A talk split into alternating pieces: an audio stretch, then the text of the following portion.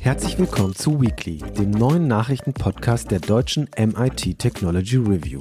Darin wollen wir jede Woche Nachrichten aus Technik und Wissenschaft einordnen, um einfach besser zu verstehen, was hinter der Nachricht steckt.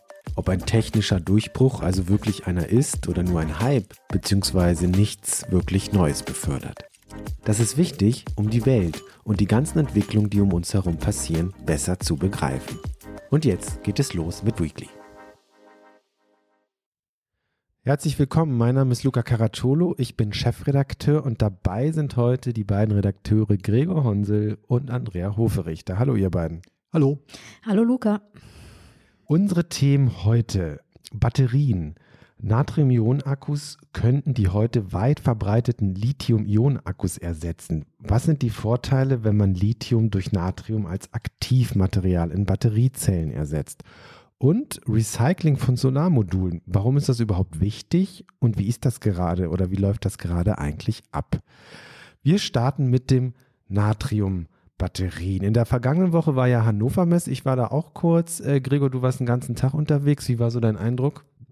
Oh, also äh, ein Schatten ihrer selbst. Also nur die Hälfte der Hallen bespielt, von diesen Hälften Hallen dann nur, davon dann wieder nur die Hälfte belegt und von den Ständen dann auch wieder nur die Hälfte belegt, mm. was wahrscheinlich daran lag, dass ich am Freitag da war, wo dieser Streik war, dass viele schon vorher abgereist sind. Mm. Aber auch am Freigelände keine schönen großen Bagger, keine Kräne, also irgendwie so die, die richtig massige Hardware hat mir ein bisschen gefehlt. Dafür gab es Digital Twins massenhaft.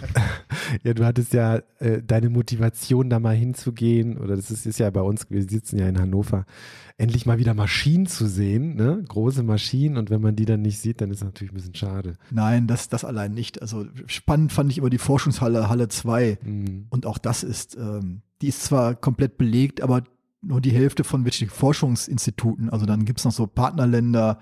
Also auch die Halle 2 ist echt ganz schön äh, gesund, äh, krank geschrumpft. Krank geschrumpft. Ja, ich war Dienstag da, äh, da schien mir das Bild aber auch nicht groß anders zu sein. Ne? Also es ist einfach nicht so viel los. Man erinnert sich an Zeiten, in denen die, es die Cebit ja auch noch gab. Ähm, da war Hannover eine andere Stadt für die entsprechenden Messetage, also wirklich voll und alles ausgebucht, man konnte nicht essen gehen, weil halt immer irgendwelche Messegäste waren. Also die Zeiten sind wirklich vorbei. Ne? Ja. ja also früher habe ich allein in Halle 2 einen ganzen Tag verbringen können. Ja. Aber Gregor, du hast, du bist auf ein Forschungsprojekt aufmerksam geworden von Fraunhofer. Es geht um Natriumbatterien. Mhm. Und bevor du jetzt davon erzählst, ich glaube, wir müssen mir selbst, aber auch unseren Hörerinnen und Hörern mal erklären, was gibt es eigentlich alles an Batterien? Und das ist ja einiges. Vielleicht kannst du uns das mal erklären. Genau. Fangen wir doch erstmal damit an mit äh, Lithium versus Natrium. Äh, heutige Akkus basieren auf Lithium als Aktivmaterial. Problem ist halt, ist es schwer zu gewinnen. Und wir kennen alle die ganze Debatte darüber, über ähm, Grundwasser in Südamerika und so weiter. Wasserbedarf ist sehr hoch dafür. Und ähm, das ist, ist halt ein Problem, was natürlich sich mit wachsendem Lithiumbedarf auch verschärfen wird. Und außerdem ist Lithium durch die aufwendige Gewinnung eben teuer. Natrium hingegen kennen wir alle aus Natriumchlorid, Kochsalz. Die Meere sind voll davon. Äh, also an Natrium herrscht kein Mangel. Es ist sehr viel billiger zu gewinnen. Und ähm, auch umweltfreundlicher. Damit wäre, deshalb wäre Natrium ja eigentlich ein ideales Material. Funktioniert auch einigermaßen. Einzige Problem ist, die Energiedichte ist niedriger. Also die Menge an Strom, die man in einem Akku von bestimmtem Gewicht oder bestimmter Groß Größe speichern kann. So, nun gibt es da verschiedene Entwicklungen. Ähm, die ersten, also immer hieß es, Natriumbatterien gehen nur für stationäre Anwendungen, weil eben Na äh, Energiedichte für mobile Anwendungen, also für Autos, zu niedrig. Bei stationären Anwendungen ist es nicht so wichtig, dafür ist der Preis dafür wichtiger. Ähm, das stimmt jetzt aber so nicht mehr oder es stimmt nur teilweise. Also richtig ist, dass für stationäre Batterien Natrium auch wieder im Kommen ist. Dazu sage ich gleich noch was. Mhm. Dass aber auch in mobilen Anwendungen Natrium ähm, jetzt tatsächlich einen Fuß in die Tür bekommt. Also zwei chinesische Autobauer, nämlich Hina und Cherry, haben für dieses Jahr die ersten ähm, Autos mit Natrium-Ionen-Akkus angekündigt. Mhm. Ähm, die funktionieren im Grunde wie Lithium-Ionen-Akkus. Man muss da ein bisschen an der Kohlenstoff der Anode rumzuzeln, weil die Natriumionen größer sind. Also das ist so ein bisschen chemisches Feintuning. Man muss halt, ähm, ja, man nimmt amorphes Kohlenstoff. Da haben dann die, ähm, also nicht Graphit, wo alles schön geschichtet ist, sondern ein bisschen chaotisches amorphes Kohlenstoff. Ähm, damit die größeren Natriumionen da auch ihren Platz haben, mal ganz salopp gesagt. Ähm, das ist insofern schon mal ganz spannend. Die Energiedichte liegt jetzt nicht so groß unter Lithium-Ionen-Akkus. Mhm. Das ist der eine, also nicht, nicht auf Niveau von Spitzensachen, aber dafür dann auch äh, sehr, sehr preiswert. Und ähm, der Punkt ist eigentlich, dass auch diese Bedeutung von Energiedichte für die Zellchemie abgenommen hat. Mhm. Äh, früher hieß es immer, immer Energiedichte, Energiedichte, Energiedichte. Äh, heute hat man erkannt, dass es viel wirksamere Hebel gibt, die Energiedichte zu erhöhen. Zum Beispiel dadurch, dass du halt ähm, weniger totes Material hast, weniger Verpackungsmaterial, weniger Verkabelung, dass du halt mehr Zellen in ein Modul reinpackst und da hast du einen viel, viel größeren Hebel, ähm, Gewicht zu sparen, einen viel größeren Hebel als bei der reinen Zellchemie. Von daher ist das jetzt nicht mehr so der Punkt, wenn Aber man halt. Kurze Zwischenfrage, ja. Gregor, das bedeutet, dass die Batterien in der Produktion doch dann auch günstiger werden. Genau, genau. Und das ist ja ein großer Vorteil. Genau. Und bei diesem chinesischen Auto, was da angekündigt wurde, ist es ja teilweise sogar so, dass die Reichweite fast identisch ist und ähm, Genau, genau, die Energiedichte ein bisschen niedriger, aber das, dafür das Auftanken selbst viel schneller geht. Das ist ja auch nochmal so ein Punkt. Also generell der von Hinan, der hat einen Akku von 25 Kilowattstunden. Mhm. Das wäre für einen deutschen Markt wohl ein bisschen wenig. Das ließe sich hierzulande wohl schlecht verkaufen. Also ist schon ganz schön klein, aber für ein Stadtauto reicht es im Grunde genommen. Mhm. Also das ist auch wirklich das Billigsegment unter 10.000 Euro. Und äh, wenn da der Akku nicht so groß ist, ist das nicht so ein Problem. Also diese riesige Bedeutung der Energiedichte hat ein bisschen abgenommen und das verschafft ähm, Natriumionen einen neuen, ähm, neuen Schub. Und heißt das jetzt, dass man, also auch Kattel, das ist ja der Weltmarktführer, hat ja angekündigt, äh, die Technologie zu industrialisieren. Heißt das denn jetzt, das ist der Weg in der Batterieproduktion? Oder was sind die Herausforderungen? Warum nicht alle sofort sich drauf stürzen und sagen, ja, ja, wir müssen jetzt alle Natriumbatterien bauen?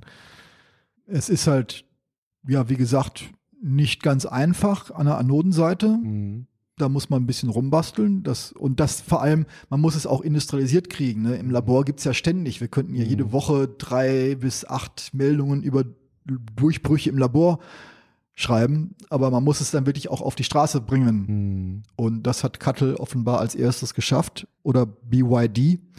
Das ist der andere große chinesische Akkuhersteller, mhm. der das ja auch angekündigt hat.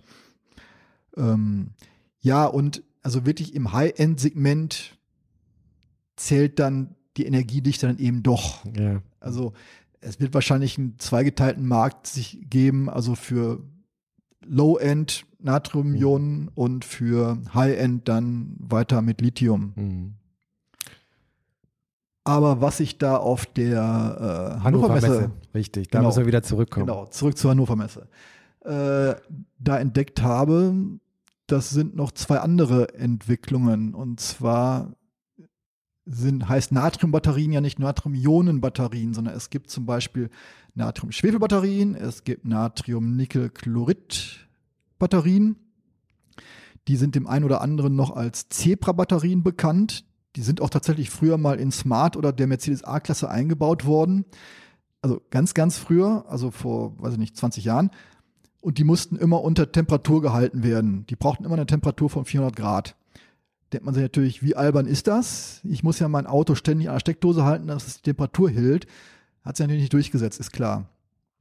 Nun baut aber das ähm, Konsortium, an dem auch das Fraunhofer Institut für IKTS äh, beteiligt ist, also für keramische Technologien und Systeme, ähm, in der Schwarzen Pumpe in Sachsen eine 100 Megawattstunden Batteriefabrik für eben solche Natrium-Nickel-Chlorid-Batterien für die stationäre Anwendung. Fragt man sich, was soll der Quatsch? Weil ständig so eine Batterie auf 400 Grad, Wirkungsgrad wird halt nicht besser. Ist halt günstig und robust, aber trotzdem dachte ich mir, hä, Natriumnickelchlorid, ist das nicht schon irgendwas völlig von gestern? Aber nein, man hat mir erklärt auf der Hannover Messe, dass ja gerade, man stellt sich vor in Spanien, so Solarpark, da ist ja eh schon heiß. Und da müsste man normale Lithium-Ionen-Akkus ja kühlen. Und da ist es beim gut installierten Container offenbar äh, energieeffizienter, die eben nicht kühlen zu müssen, sondern gleich zu heizen auf 400 Grad, mhm. weil heiß ist da eh schon. Ja gut, aber nicht, also 30 Grad, 40 vielleicht im Sommer, aber 400 Nein, ist dann nochmal ein Unterschied. Schon klar, aber die, man muss ja noch den gegenrechten Energiebedarf, um den es zur Kühlung mhm. dieser Lithium-Ionen-Akkus mhm. brauchen würde. Also da geht es jedenfalls weiter mhm. ähm, bei stationären Stromspeichern. Also ob die jetzt so effizient sind, weiß ich nicht, aber dafür sind sie halt viel billiger. Also mhm. das äh, scheint schon Sinn zu machen. Und Natrium-Schwefel sind im stationären Bereich auch schon länger mhm. äh, unterwegs. Mhm. Aber was ich noch viel spannender finde, ist das ähm, Projekt der Natrium-Festkörperzellen. Äh, Lithium-Festkörperzellen sind so der heilige Gral der äh, Batterieforschung. Also alle warten drauf, super hohe Energiedichte. Ähm, ganz, ganz kurz, toll. Gregor Feststoff hm? heißt dann auch nochmal in der Architektur der, der, der Zelle. Genau. Ja. Derzeit ist ja ein flüssiges Elektrolyt drin in der Zelle, was dazu da ist, halt den Strom und die Ionen zu transportieren. Und das wäre dann weg. Mhm. Und ähm, das hat aus verschiedenen Gründen, äh, also weniger Feuer, also weniger brandgefährlich, höhere Energiedichte, weil man reines Metall nimmt an der Anode, statt eben Ionen, die in so einem Kohlenstoffgerüst da unterschlüpfen. Mhm. Ähm, also da warten sie alle drauf, äh, alle ganz toll, kommt halt nur nicht. Mhm. Jetzt hat Kattel tatsächlich eine Feststoffzelle angekündigt mit einer sehr, sehr hohen Energiedichte. Aber ähm, ein zentrales Problem löst auch diese Lithium-Feststoffzelle nicht, nämlich den Lithiumbedarf. Weil wenn ich da eine doppelt so hohe Energiedichte habe, brauche ich auch doppelt so viel Lithium. Also der Lithiumbedarf wird dadurch nicht sinken. Hm. Und jetzt kommt die Natrium-Feststoffzelle ja. ins Spiel. Ja. Ähm, die ist, wird auch vom Fraunhofer IKTS entwickelt. Und da, die hat eine Energiedichte, die höher ist als gängige Lithium. Also die Logik ist wieder die gleiche, kein hm. Elektrolyt hm. und kein und metallisches Natrium an der Anode.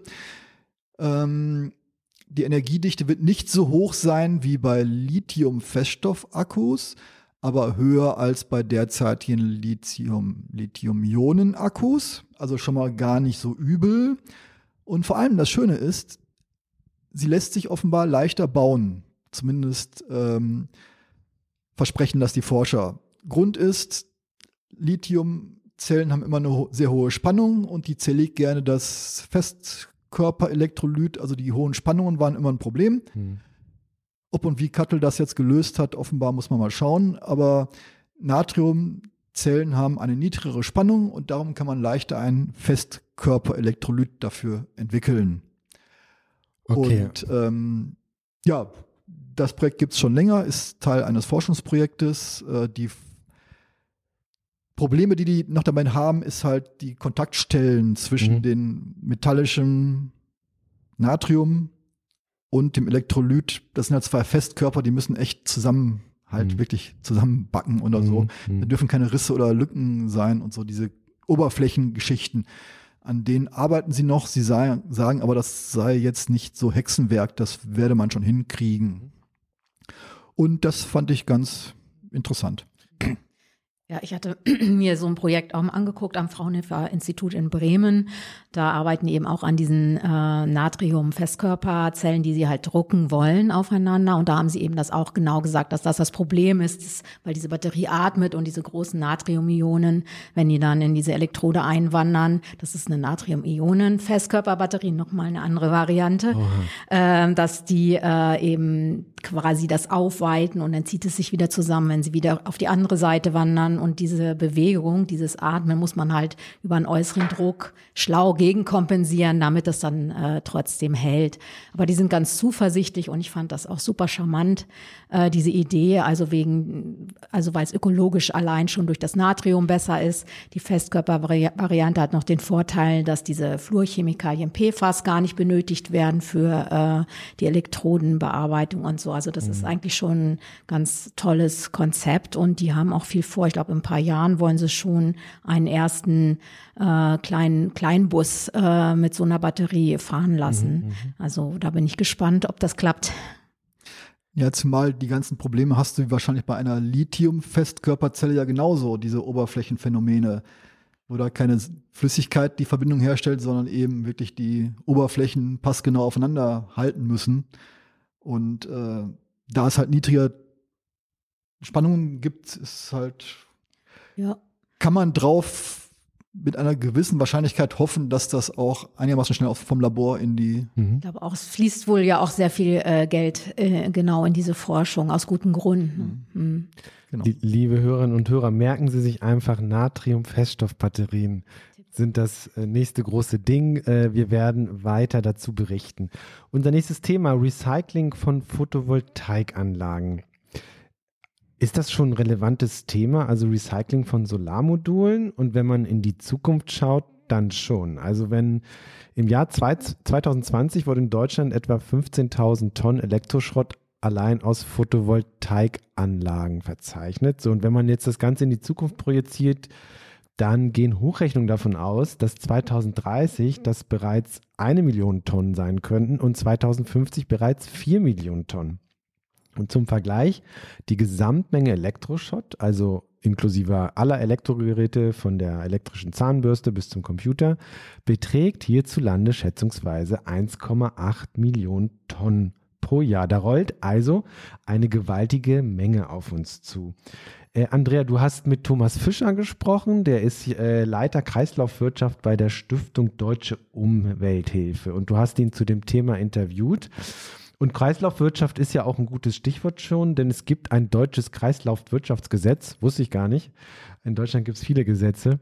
Äh, äh, und da steht ja auf der obersten Stufe erstmal ja gar nicht das Recycling, sondern die Abfallvermeidung. Dann kommt die Wiederverwendung und erst an dritter Stelle kommt ja äh, das Recycling. Gibt es denn schon auf den obersten Stufen Schwierigkeiten? Also Stichwort Abfallvermeidung. Müsste man da schon ansetzen? Mm, ja, das wäre natürlich auf jeden Fall schlau, wenn man die, ähm, also ich denke, auf Solarmodule komplett verzichten wäre keine gute Idee. ja. Aber äh, man kann sicher die Solarmodule besser designen, dass man eben vielleicht bei der Herstellung äh, schon Abfall äh, spart und dass man eben äh, da, gut, das fällt dann schon wieder in die Stufe Wiederverwendung Nummer zwei in der mhm. Abfallhierarchie, aber dass man sie leichter äh, wieder nutzen kann oder mhm. vielleicht ein bisschen verbessern kann und aufbereiten und dann wieder einsetzen kann, weil das ist ja ein großes Problem, dass eben viele Module, die abgebaut werden, weil man da vielleicht effizientere aufstellt oder weil man vielleicht nicht so genau hinguckt, dass die äh, in irgendeinem Container landen und äh, da quasi verschrottet werden oder in irgendeiner Scheune, wo sie niemand wiederfindet, äh, obwohl die noch gut eingesetzt werden könnten zur Solarstromernte. ist natürlich super schade und, und eigentlich fatal, dass man dieses Potenzial gar nicht so nutzt zurzeit. Viele Module werden ja auch auch exportiert, gebrauchte Module. Passt das, ist das dann quasi Teil der Abfallvermeidung oder wie, wie Grundsätzlich natürlich schon. Ist natürlich grundsätzlich gut, wenn die Module weiterlaufen.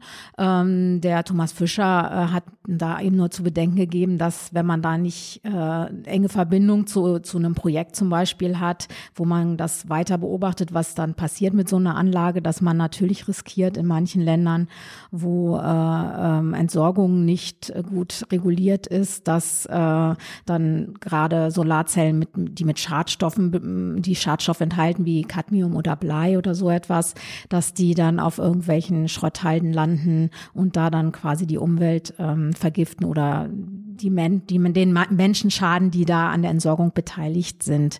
Aber grundsätzlich ist das natürlich Abfallvermeidung und insofern zu begrüßen. Aber die Entsorgung ist da sicherlich ein großes Problem. Und wie ist das dann in Deutschland? Also wenn wir beim Recycling sind, was sind da die Herausforderungen? Also äh, offenbar ist die größte Herausforderung zurzeit, äh, dass die Strukturen fehlen, um diese Module wieder so einzusammeln, dass man überhaupt äh, sie wieder verwenden kann. Also jedenfalls im großen Stil und, und gesetzlich geregelt. Ähm, also die Deutsche Umwelthilfe hat das mal geprüft. Also die haben, sind auf Kommunen gestoßen, die sich dagegen gewehrt haben, Module anzunehmen. Ähm, also Privatpersonen müssten eigentlich die Module auf so einem Wertstoffhof entsorgen können und auch ohne, dass dann alle möglichen verschiedenen Module dann alle in irgendeinem Container landen. Also da müsste eigentlich darauf geachtet werden, dass die ordentlich und schon gesammelt werden und dass die auch überprüft werden. Und äh, dann fehlen halt, wenn man jetzt an diese Riesenmengen denkt, die dann künftig anfallen werden, auch Rücknahmesysteme von den Herstellern. Und äh, vor 2015, wer da größere Mengen installiert hatte, der ist quasi selber dafür verantwortlich, dass er seine äh, Module ordentlich entsorgt. Und da ähm, sagt der Thomas Fischer, das müsste auch nochmal besser kontrolliert werden, dass die nicht irgendwo versauern, sondern dass die auch äh, zur Wiederverwendung oder zum möglichen stofflichen Recycling dann äh, zur Verfügung stehen. Und lassen sich Solarmodule jetzt rein technisch gut äh, recyceln oder gibt es da Schwierigkeiten? Ähm, ja, muss man vielleicht unterscheiden einmal zwischen dieser Aufarbeitung und Wiederverwendung. Also wenn man das Modul im Grunde wieder zum Laufen bringen kann oder es läuft sogar noch und man baut es eben woanders ein. Da kann Gregor ja vielleicht auch noch mal gleich Beispielprojekte nennen. Und dem stofflichen Recycling, also man zerschreddert äh, das Modul und versucht dann einzelne Stoffe wieder rauszubekommen. Mhm. Da haben auch, hat auch, haben auch Fraunhofer Institute schon Verfahren entwickelt, wo man auch das Silizium zum Beispiel wiedergewinnt und daraus daraus neue Solarzellen macht. Aber so ein stoffliches Recycling ist natürlich nicht das Schlechteste, aber immer noch mit Energie und Ressourcenaufwand mhm. verbunden, sodass diese immer noch besser ist, wirklich zu gucken, kann ich es irgendwie reparieren, zum Laufen zu bringen mhm. oder schon mal einfach die, die ohnehin noch laufen, rauszuholen und wieder zu verwenden. Ja, ich weiß nicht, vielleicht kannst du ja mal erzählen, du hast da ja mit äh, was zu ehrenamtlichen Leuten auch äh, zu berichten, die da ja. was machen. Also ähm, grundsätzlich frage ich mich ja immer, was, wo kommen denn eigentlich die ganzen kaputten Module her? Sind die wirklich kaputt? Also die Lebensdauer ist ja deutlich länger als die 20 Jahre Einspeisevergütung. Also am besten wäre natürlich, sie bleiben wirklich auf dem Dach, bis, bis da wirklich gar nichts mehr rauskommt. Mhm. Natürlich sinkt der Leistungsgrad über die Zeit, aber ähm, viele fallen ja jetzt aus dem EEG raus. EEG wurde 2020, nee, im Jahr 2000 erlassen. Und Erneuerbare Energiegesetz. Erneuerbare Energiengesetz mit der Einspeisevergütung, genau. Und jetzt fallen ja die ersten Anlagen aus dem EEG raus. Also Schritt eins, denke ich, wäre erstmal dafür zu sorgen, dass man, ähm, ich weiß jetzt auch gar nicht, wie die rechtliche Lage dazu ist. Man soll, man müsste sich halt darum, den Leuten, die aus dem EEG rausfallen, eine unkomplizierte Möglichkeit verschaffen, weiterhin einzuspeisen. Natürlich, Eigenverbrauch ist weiterhin attraktiv, aber das geht ja nicht beliebig und vor allem wäre der Strom auch für die Allgemeinheit verloren, wenn, die, wenn nicht mehr eingespeist würde. Und ich denke mir, wenn eine Anlage auf dem Dach ist und sie hat nur noch 80 Prozent Leistung, egal, dann lass sie trotzdem weiter einspeisen. Mhm. Eine andere Sache ist, da gibt es verschiedene Bürgervereine. In Freiburg habe ich jetzt was von gesehen oder in Darmstadt, glaube ich auch. Ähm, die halt alte Module einsammeln und zu Balkonmodulen umbauen. Also dann halt dann die Mikrowechselrichter zu besorgen und die dann halt umlöten und dann ehrenamtlich halt ähm, die oder Leuten helfen, das zu installieren. Das mhm. also so eine quasi Graswurzelbewegung zur Weiterbenutzung von alten Solarmodulen entsteht hier mhm. und da, mhm. was natürlich auch ganz elegant ganz spannend. ist. Mhm. Ja. Dazu gehören wahrscheinlich auch diese Spenden, die der Thomas Fischer auch erwähnt hat, dass eben auch Organisationen jetzt vermitteln, also Solaranlagen vermitteln an Schulen oder Universitäten, wo sowas vielleicht im Budget nicht äh, vorgesehen ist, dass die sich dann auch mit äh, regenerativem Strom versorgen können. Genau. Und diese Bürgerbewegung hat ja auch den Charme, dass sie eben nicht nur die Hardware vermittelt, sondern auch gleich dabei steht und sagt, so hier, entweder das quasi mundgerecht vorbereitet oder eben bei Installation hilft und berät. Hm. Aber e-, eine Frage habe ich noch und zwar dieses Stichwort äh, Repowering. Also wenn wir äh, Module durch effizientere ersetzen, dann sind die ja trotzdem noch funktionsfähig. Also was passiert denn mit denen? Sind das dann die, die verschifft werden oder? Ja, das sind im Grunde die, die eben entweder auf Online-Börsen da hm. gehandelt werden, verschifft werden oder ich weiß nicht, vielleicht machen sich auch nicht alle die Mühe, die äh, weiter zu verwenden, aber das wäre ja fast noch der beste Fall, dass mhm. die äh, weiter verkauft werden und sofern sie dann ordnungsgemäß entsorgt werden irgendwann. Oder eben halt von diesen Bürgervereinen. Bei das sind halt Sachen aus, aus Repowering, denke ich mal. Aber es wird halt, glaube ich, zurzeit noch viel zu wenig gemacht. Also da ist, glaube ich, eine Menge Potenzial. Das, so ist, glaube ich, auch die Einschätzung von dem Experten. Die haben das vor zwei Jahren auch mal untersucht. Äh, das Potenzial noch lange nicht ausgeschöpft wird. Sehr schade, mhm. dass da so viel Energieerzeuger ungenutzt herumliegen oder schon zerstört sind.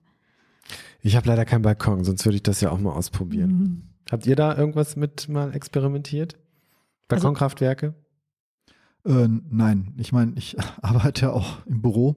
Ich bin halt, ich bin halt tagsüber einfach nicht zu Hause. Ich Und sich nicht. mache halt wenig Homeoffice, sondern bin halt lieber im Büro mit euch. Äh.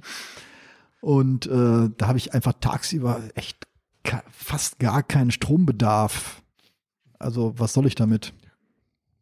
Ja, wir haben Eigenheim und wir bauen jetzt gerade im Garten so ein Gestell, um da mal so ein paar Panels drauf zu bringen. Ah, okay. Und mal gucken, ob wir da ein paar Gebrauchte abreifen können.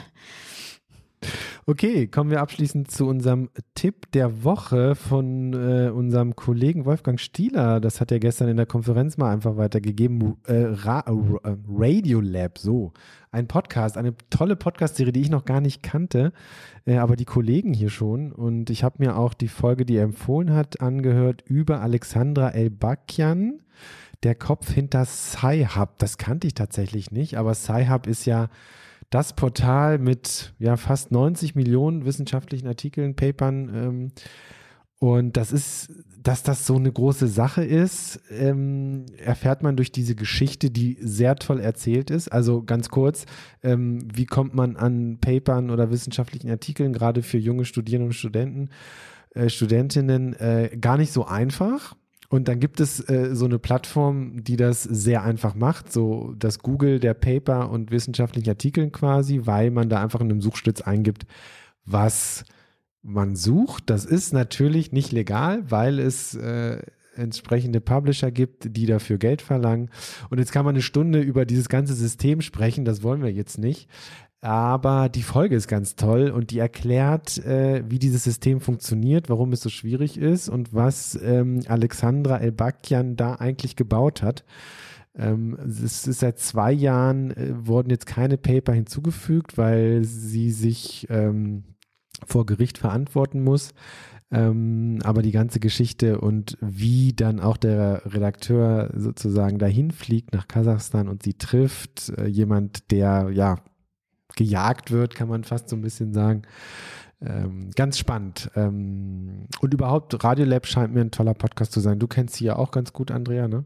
Ja, also ich, äh, also das eigentlich bin ich über Radiolab ähm, zu, also habe ich so meine Liebe zum Podcast eigentlich entdeckt und das war schon vor für über zehn Jahren. Wir waren damals in den USA und äh, ich hatte dann Praktikum bei so einem NPR-Sender gemacht und die gehören ja dazu und da bin ich irgendwie drauf gekommen und das war, fand ich gleich total super. Das sind ja immer so 45 Minuten und die nehmen sich verschiedenen Themen an und machen das dramaturgisch total toll. Also das ist so eine Mischung zwischen Feature und Podcast, würde ich sagen sagen, also mit ganz vielen Elementen und auch, ähm, ich hatte da so eine Sendung über Statistik gehört und die ging eigentlich darüber, über zwei Mädchen, die sich total, also genau gleich waren, obwohl sie an zwei verschiedenen Stellen der Welt wohnten und die konnten einem dann irgendwie sehr gut erklären an diesem tollen Beispiel, warum das trotzdem total wahrscheinlich ist und eher unwahrscheinlich gewesen wäre, wenn es diese beiden äh, Frauen nicht gäbe. Aber ich habe heute Morgen auch diesen Podcast äh, gesehen zu diesem Sci-Hub-Thema und fand es auch wieder total mhm. äh,